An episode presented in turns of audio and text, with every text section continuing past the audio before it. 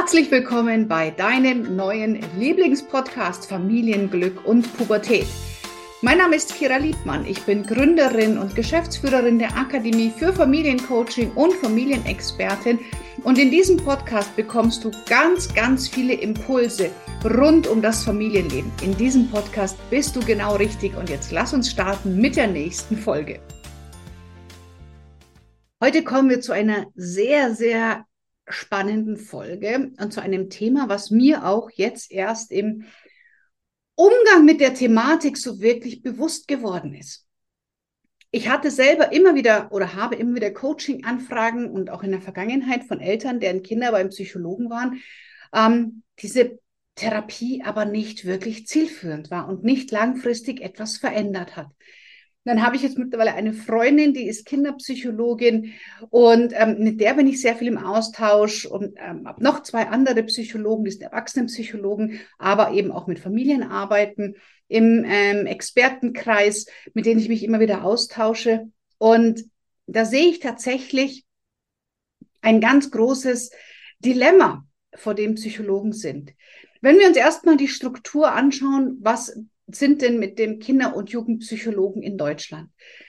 Wenn du Kinder- und Jugendpsychologe werden willst, dann musst du erst das Psychologiestudium machen, dann musst du noch dich auf diese Fachrichtung spezialisieren. Ich verkürze das Ganze jetzt ganz, ganz knapp, weil das ist ja für viele gar nicht so ähm, ausschlaggebend.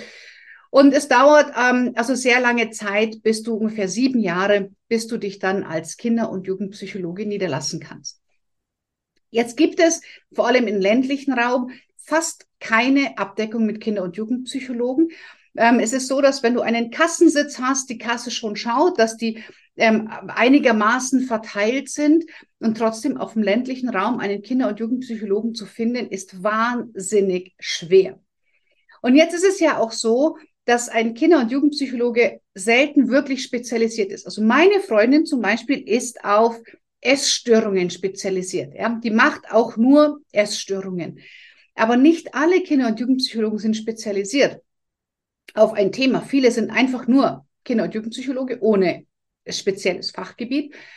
Und da kannst du ja gar nicht allumfassend helfen, weil das sind so viele verschiedene Spektren. Du darfst aber nur mit der Technik arbeiten, auf der du dich in deinem Studium spezialisiert hast. Das heißt, du bist in der Auswahl deiner Methoden sehr eingeschränkt der ähm, Katalog der, der, der Leistungen, die die Krankenkassen bezahlen, der ist nicht besonders umfangreich und muss sich immer in dem Bereich bewegen, mit dem ähm, Ansatz bewegen, in dem du dich im äh, Studium auch schwerpunktmäßig ähm, drauf, ja, in welche Richtung du dich spezialisiert hast. Und ein großes Problem, was ein Kinder- und Jugendpsychologe mir erzählt hat, der ist auch HP Psych und Familiencoach, hat bei mir die Ausbildung gemacht, und sagt, das ist ein Riesenproblem, wenn er hat eine Zweiklassengesellschaft bei sich in der Praxis. Das sind einmal die gesetzlich versicherten Familien, denen er nur ein ganz, ganz kleines Leistungsspektrum von dem, was er kann und weiß und was vor allem helfen würde, und ist ja das Schlimme, anbieten kann, weil die Krankenkassen nur diese bestimmten Verfahren zulassen und bezahlen. Da geht es nicht darum, was ist wirksam. Dann sagt er, dass es das Schlimme ist, ich habe Coaching-Methoden an der Hand, mit denen könnte ich den Kindern viel, viel schneller helfen. Ich darf das aber nicht, weil die Krankenkassen das nicht bezahlen. Und er ist da in einem ganz großen Dilemma. Helfe ich jetzt wirklich dem Kind? Mache ich etwas anderes, wie ich abrechne? Oder gebe ich diese Leistung nur Selbstzahlern beziehungsweise Privatversicherten? Da bin ich viel breiter in meinem Spektrum ähm, und habe da eine Zweiklassengesellschaft. Und das ist für ihn ein riesengroßes Dilemma, weil er das eben genau sieht. Und da ist nämlich auch diese große Diskrepanz, dass wir Dinge, die helfen, lernen oft Psychologen gar nicht im Studium. Also das, was du zum Beispiel mir in der Familiencoach-Ausbildung lernst, sagt er, so, so viel davon gehört eigentlich ins Basiswissen eines Studiums. Mal weniger Statistiken lesen, mal weniger sich mit Studien beschäftigen, mal viel mehr in die Praxis gehen, sagt er aber ganz viel von dem, was er bei mir gelernt hat, das hat er in seinem Studium nie gehört, wendet er jetzt aber vermehrt an, weil das Dinge aus der Praxis sind. Und die Studieninhalte sind unglaublich theoretisch und oft einfach veraltet und nicht mehr ähm, alltagstauglich. Und deswegen, ähm, ja, sagt er, ist es genau das das Problem, weil dass diese Coaching-Techniken, die wirklich funktionieren, die ähm, kann er halt nur Privatversicherten oder Selbstzahlern anbieten, weil er das einfach nicht abrechnen kann. Und er muss sich jetzt immer überlegen, helfe ich oder bin ich ehrlich? Und manchmal muss er sich für eins entscheiden, weil beides gleichzeitig nicht möglich ist. Und das finde ich unglaublich erschreckend, weil es tatsächlich so ist, und das kannst du natürlich sehr gerne auch alles nachlesen und nachgoogeln. Ähm, du spezialisierst dich in einem Psychologiestudium, gibt es mehrere Bereiche, aber auch dann auf Erwachsenen oder auf Kinder und Jugendliche. Wenn du mit Kindern und Jugendlichen arbeitest, kannst du Bezugspersonenstunden, so heißt das, natürlich anbieten.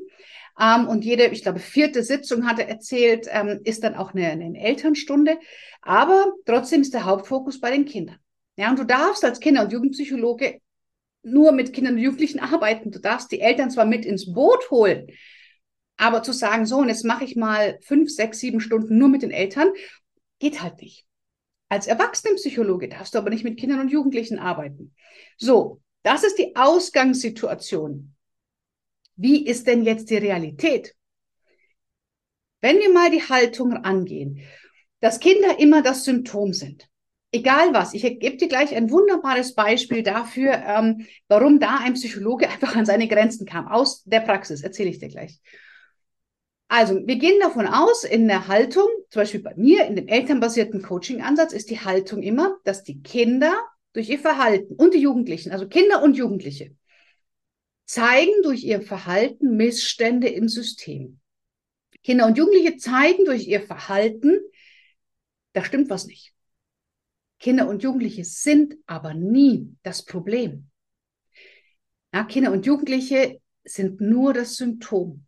Sie sind nicht diejenigen, die therapiert werden müssen. Sie sind nur diejenigen, die die ganze Zeit darauf aufmerksam machen, hallo, bei mir im System stimmt was nicht, hallo, ähm, hier läuft was falsch. Und dann bringen wir diese Stimmen zum Schweigen, statt uns anzuschauen, worauf sie deuten. Weil dann gehen Eltern mit ihrem Kind zum Kinder- und Jugendpsychologen. Der Kinder- und Jugendpsychologe schaut sich also die ganze Zeit das Symptom an. Die Ursache sind aber die Eltern, die müssten ja eigentlich zum Erwachsenenpsychologen. Eltern sehen aber nicht, dass es Kinder nur Symptom ist. Deswegen ähm, sind sie auch relativ unreflektiert, dass sie eigentlich Hilfe brauchen und nicht das Kind. Und dann gehen Sie vielleicht noch zu einer kostenlosen Beratungsstelle bei der Caritas, deren Sozialpädagogen genauso ausgebildet sind. Kind, Fehler, Kind muss sich verändern. Bullshit. Kinder sind das Symptom. Die zeigen nur, was nicht funktioniert. Die Heilung liegt immer bei den Erwachsenen. Und da kommen beide Seiten nicht zusammen, weil der eine darf nicht und der andere darf nicht. Das heißt, wenn ich ein Problem mit einem Kind habe, gehe ich nicht zum Erwachsenenpsychologen, zumal der die Zusammenhänge überhaupt nicht sieht und versteht, weil der gar nicht dafür ausgebildet ist. Dann gehe ich zum Kinder- und Jugendpsychologen. Ja, aber der muss mit dem Kind arbeiten, sollte aber eigentlich mit den Erwachsenen arbeiten. Und genau das ist das Problem, warum viele Kinder- und Jugendtherapien einfach nichts bringen. Da geht man zur nächsten, zur nächsten und zur nächsten und zur nächsten. Es verändert sich aber nichts. Und das ist das Dilemma. Und da darf es ein ganz, ganz starkes Umdenken. Ähm, wir versuchen da auch, vor allem bei den Krankenkassen, ein Umdenken hervorzurufen. Es ist unfassbar mühselig und unfassbar zäh, weil ich das Gefühl habe, ganz ehrlich, da will gar keiner hinschauen. Das interessiert gar niemanden. Und ich mir denke, aber für euch als Krankenkasse ist es doch viel billiger, wenn ich nur wenig Stunden zahlen muss, wie wenn ich 30 Stunden brauche statt fünf. Ja, aber dann zahlt man lieber die 30 Stunden statt fünf effektive Stunden mit einer Methode, die halt noch nicht Teil des Studiums sind. Oh, es, ich glaube, es ist wirklich sehr, sehr mühsam. So, also, was ist die, was ist die Lösung? Die Lösung ist, dass als allererstes verstanden wird, dass die Kinder das Symptom sind, dass Kinder durch ihre Auffälligkeiten, und das ist egal was, das kann im Mobbing sein, das kann bei ADHS sein, das kann bei Leserechtschreibschwäche sein, das kann bei ähm, Rebellion sein, beim Ritzen, bei was auch immer, unkontrollierten Wutausbrüchen, das sind Symptome. Und ursächlich dafür, dass die Kinder diese Symptome zeigen müssen, sind ist das Familienkonstrukt, ist das Verhalten der Eltern. Die Eltern stehen auf dem falschen Platz. Die Eltern kennen ihre Rollen nicht. Die Eltern ähm, dürfen an ihrer Kommunikation, an ihrer Haltung arbeiten. Und Kinder zeigen ganz, ganz, ganz oft schon viel, viel früher die ersten Symptome, aber die werden nicht gehört. Und es ist dann so wie in einem Streit, wenn du normal sprichst und wirst nicht gehört, dann sprichst du ein bisschen lauter, dann wirst du wieder nicht gehört. Dann sprichst du, Entschuldigung, dann sprichst du noch ein bisschen lauter, wirst wieder nicht gehört und irgendwann schreist du. Und genauso ist es auch bei den Kindern. Das heißt, diese krassen Symptome, mit denen sie irgendwann zum Psychologen gehen, waren, waren schon lange da. Die waren vorher nur leiser und keiner hat es gehört. Und da hilft tatsächlich einfach eine übergreifende Instanz. Das kann, wie gesagt, ein, zum Beispiel ein von mir ausgebildeter Kinder- und Jugendcoach sein. Denn dieses Kinder- und Jugendcoach ist ja nur für Marketing. Das ist ja im Endeffekt bei uns nur ein trojanisches Pferd. Die Eltern kommen wegen den Kindern. Und die von mir ausgebildeten Coaches sind in der Lage, zu das Symptom zu erkennen, dass die, die Dysfunktionalität hinter dem Symptom zu sehen und mit den Eltern an der Dysfunktionalität zu arbeiten. Das heißt, ganz oft, wenn Eltern zum Kinder- und Jugendcoach von mir kommen, also aus der Akademie für Familiencoaching, wird nie mit den Kindern gearbeitet. Und trotzdem verändern sich die Kinder, weil sich die Eltern verändern. Und das ist eben der elternbasierte Coaching-Ansatz. Und wenn ich dann unter meinen Anzeigen oder Posts lese, ja, dann geht man doch zum Psychologen, dann, Schmarrn, da könnte ich so wütend werden, weil ich sage, nein, genau das ist das Dilemma, warum es gar keinen Sinn macht, zum Psychologen zu gehen. Ja, zum einen ist das, was du lernst, oft nicht praxistauglich und zum anderen geht's halt nicht, weil der eine darf nur mit denen, der andere darf nur mit denen, aber eigentlich müssen wir ja, die Kinder kommen, sind das Symptom, die Erwachsenen müssen bearbeitet werden. Das, das wird nicht beigebracht. Aber das ist doch eigentlich, wenn man die Haltung dahinter kennt, es ist doch total logisch.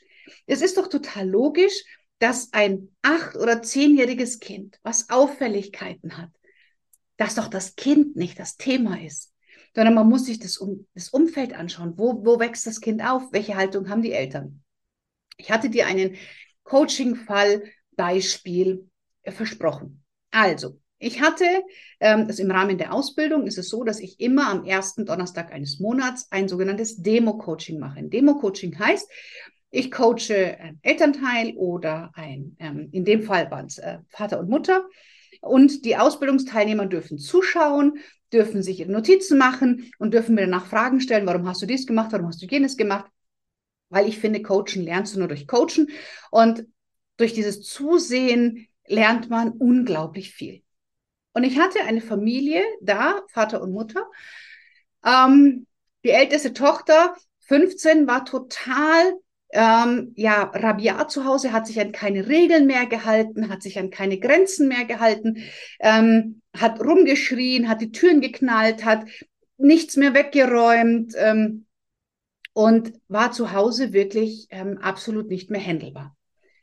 So, also Symptom, Kind hält sich zu Hause nicht an die Regeln, Kind rebelliert zu Hause, ähm, Kind ähm, übergeht jede Grenze zu Hause. Das war das Verhalten. Ja, das war das Symptom. Dann haben sie dieses Kind in eine Gesprächstherapie geschickt, Verhaltenstherapie geschickt und was nicht alles gemacht worden ist. Aber es hat sich nichts geändert, weil die Therapeuten immer gesagt haben, wir wissen gar nicht, was sie haben. Das ist ein total eloquentes Mädchen. Was aber niemand verstanden hat, ist zu sagen, okay, das ist das Symptom. Und ich gehe jetzt mal eine Ebene höher. Also, was war das Symptom? Das Symptom war, sich nicht an Grenzen zu halten. Das Symptom war den Eltern, vor allem in dem Fall, was auch sehr viel der Vater, zu sagen, ja, nö, mache ich nicht. Und der Vater an seine Grenzen gekommen ist. Ähm, und dass das Kind einfach, ja, jedwede Familienwerte mit Füßen getreten hat. Und jetzt in diesem Coaching habe ich dann tatsächlich ähm, relativ schnell herausgearbeitet, was ist das Symptom? Das Symptom sind Grenzen. Grenzen sind systemisch betrachtet ein Vaterthema.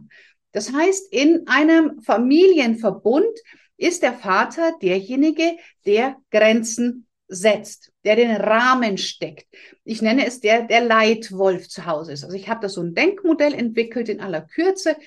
Ähm, und zwar gibt es in einer Gruppendynamik, das heißt, wenn vier Menschen oder mehr zusammenkommen, gibt es Automatismen, die passieren, ohne dass wir ähm, etwas steuern können. Ja, also es gibt einfach Dynamiken, dass vier Rollen immer automatisch besetzt werden. Immer. Das geht gar nicht anders.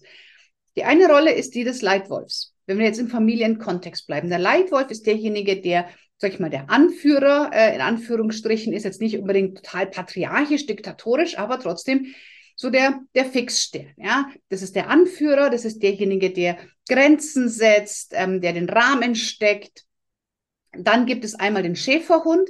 Der Schäferhund ist derjenige, der sich um die Herde kümmert. Ähm, der schaut, wann kann die Herde laufen, wann wird geschlafen, welches Schaf ist krank, ähm, wann muss gegessen werden, wann muss getrunken werden. Ähm, also das ist die, Leit die Aufgabe des Schäferhundes.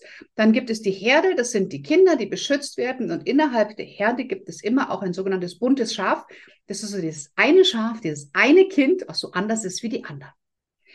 Und in einem gesunden Familienverbund ist, sage ich jetzt mal, in einer klassischen Familie meistens der Vater Leitwolf, Mutter Schäferhund.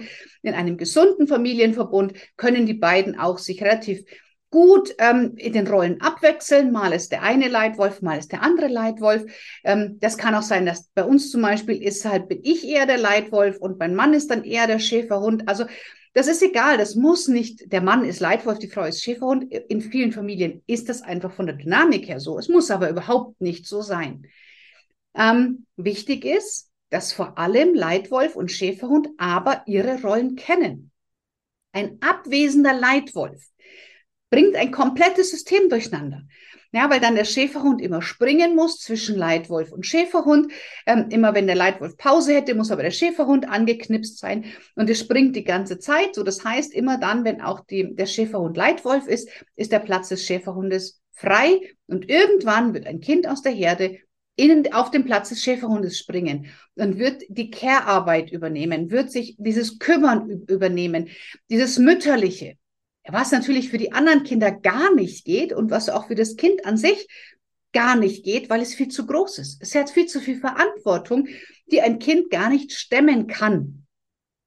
Ähm, und andererseits kann es auch sein, wenn zum Beispiel der Leitwolf sagt, so, schau Kakao, ich gehe jetzt in die Herde, ich habe keine Lust zu führen, ich habe keine Lust, Grenzen zu setzen, ich will auf Augenhöhe mit meinen Kindern kommunizieren dann kann es auch sein, dass ähm, gerade wenn beide Eltern, Schaf, Schäfer, äh, Leitwolf und Schäferhund in der Herde verschwinden und ihre Rollen nicht kennen, dann passiert ganz oft das, was jetzt in der Familie passiert ist. Dann geht das bunte Schaf in die Leitwolf-Position, setzt Grenzen, stellt Regeln auf und bündelt den Fokus der Familie. Und genau das ist dort passiert. Wenn ich aber dieses Denkmodell nicht kenne, dann kann ich die, die ähm, Strategien hinter dem Symptom nicht erkennen. Wenn du nicht geschult bist darin, genau das zu sehen, okay, das Kind ist das Symptom.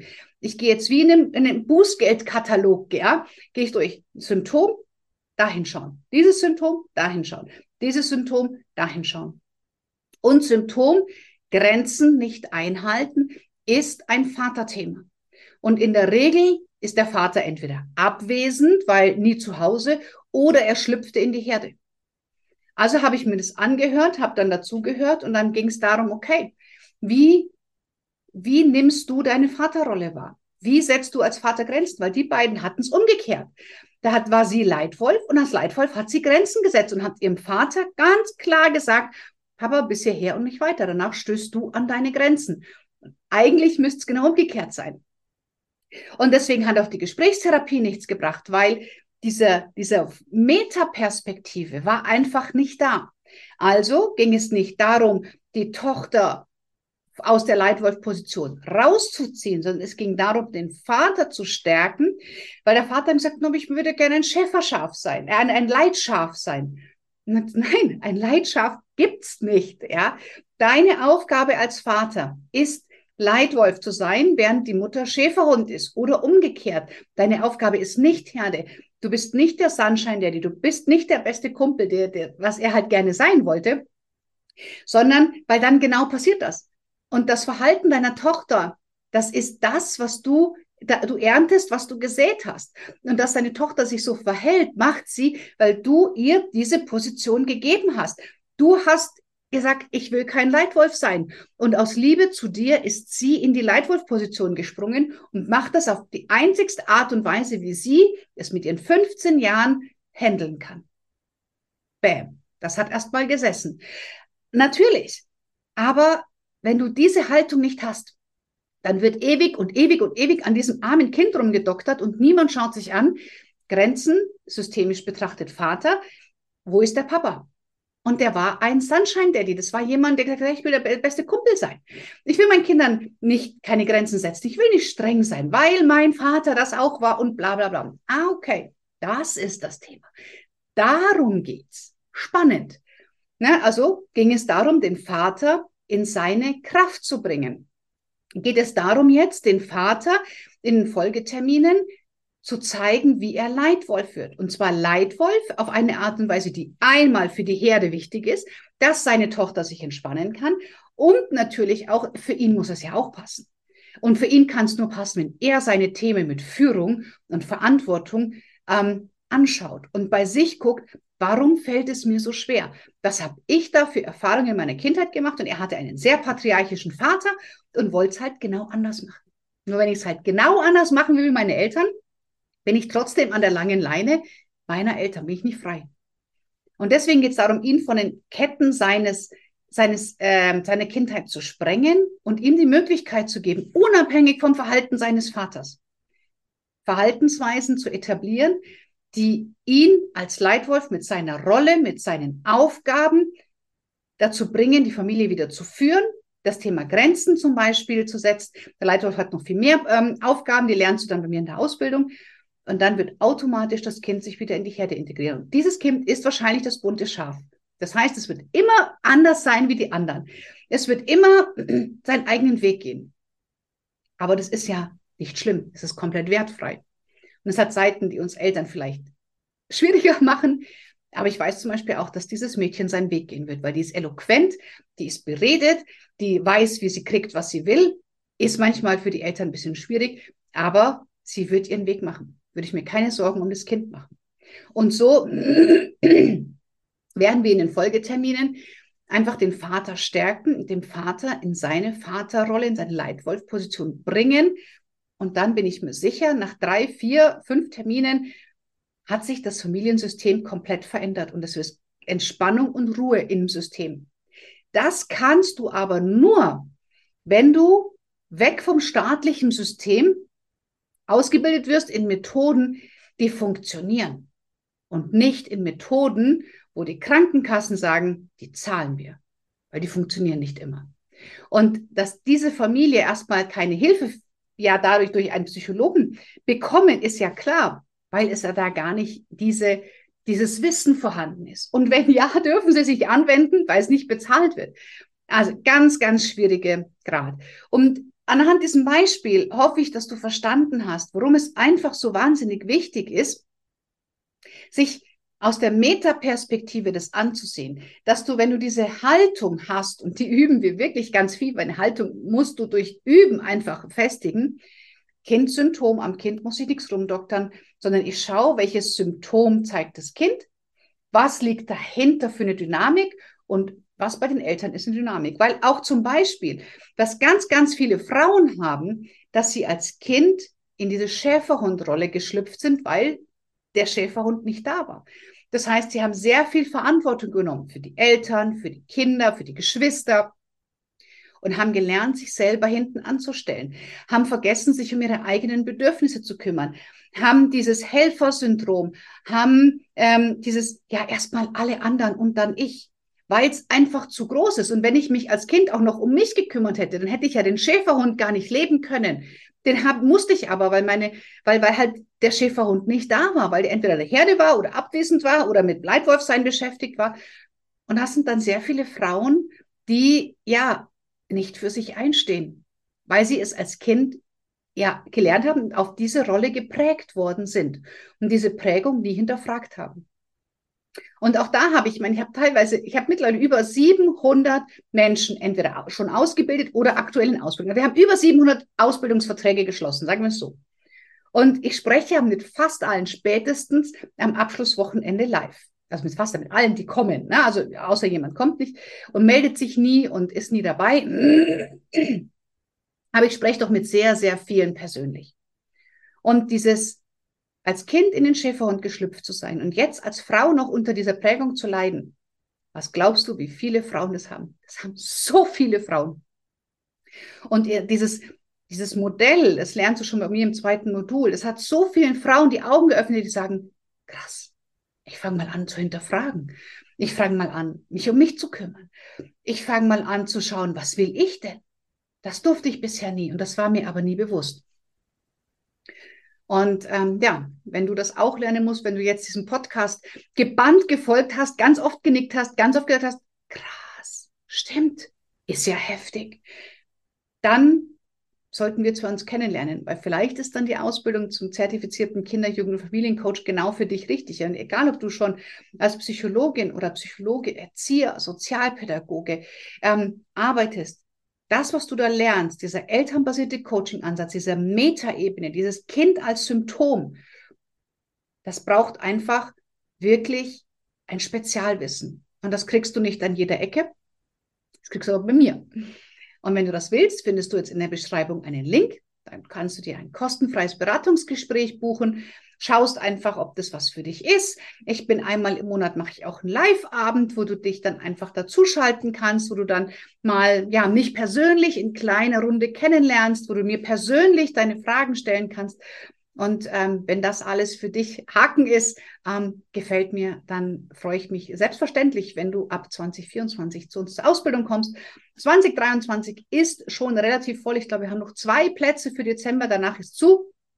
Also wenn du ganz, ganz schnell sein willst, dann ist vielleicht der Dezember noch möglich, aber eher 24, weil wir immer nur in kleineren Runden starten, damit das Ganze auch persönlich bleibt und ich nicht möchte, dass da 100 Leute beim Starter-Call dabei sind. Dann weiß ich gar nicht mehr, wer jemand ist, wer jeder ist. Und glaub mir, von fast allen kenne ich die Namen, die den Abschluss gemacht haben bei uns. Und das sind mittlerweile fast 400 zertifizierte Kinder-, Jugend-, Familiencoaches, weil wir einfach so nah, so lang und so eng uns immer wieder sehen und austauschen und zusammenarbeiten. Ich hoffe, ich konnte dir da jetzt ähm, erklären, warum eigentlich ja dieses Dilemma entstanden ist. Und wenn du jetzt Bock hast, dass wir zwei uns mal öfters kennenlernen, dann klick auf den Link, buch dir deinen Termin. Und ich freue mich, wenn wir uns dann 2024 in der Ausbildung sehen. Bis dahin wünsche ich dir eine ganz, ganz tolle Zeit und bis bald.